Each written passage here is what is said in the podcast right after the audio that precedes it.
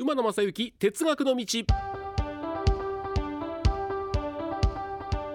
皆さんこんにちは。NBS アナウンサー馬野正幸です。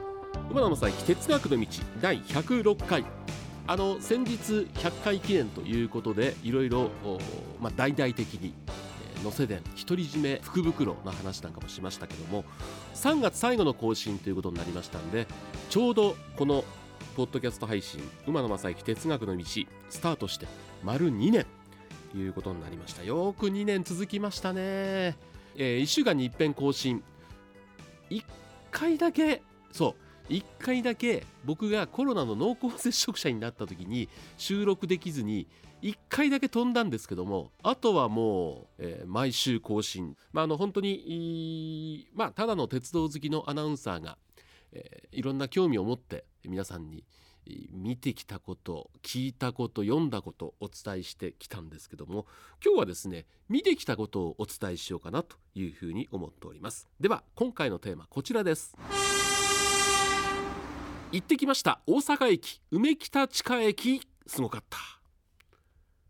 ということでえー、3月18日に駅が開業、まあ、その前から線路は切り替えられていて、えー、列車は通過という形で、えー、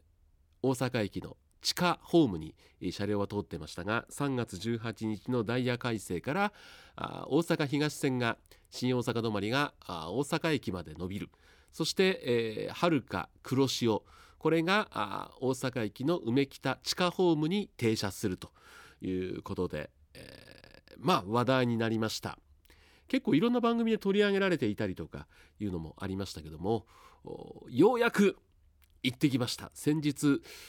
高校野球がの中継が終わって会社に戻る合間に行ってきましたけども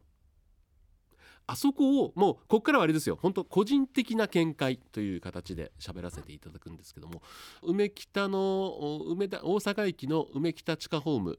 あそこはあの地上ではまだ今いろいろ再開発事業の真っ最中なんですけどももともとあそこを再開発する前何があったか皆さんご存知ですか？あそこね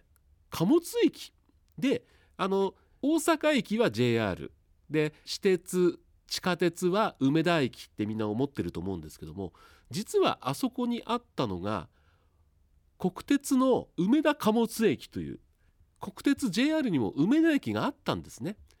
でそこの、まあ、貨物駅が廃止になって、まあ、吹田であるとかいろんなところに統合されて駅がなくなって再開発ということになったんでやっぱり当時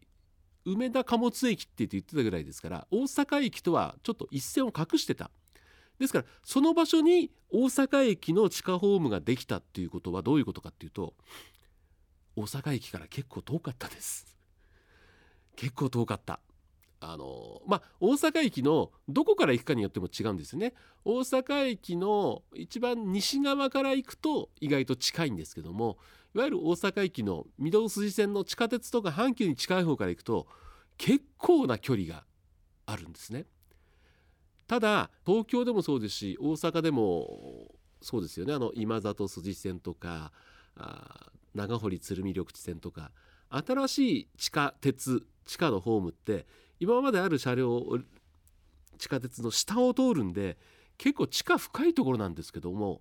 大阪駅梅北地下ホームって地下2階という非常に浅いところにあるんですね。だからあの駅に着けばそっからだから地下通路をずっと行くんですけども地下通路が地下1階なんですよね。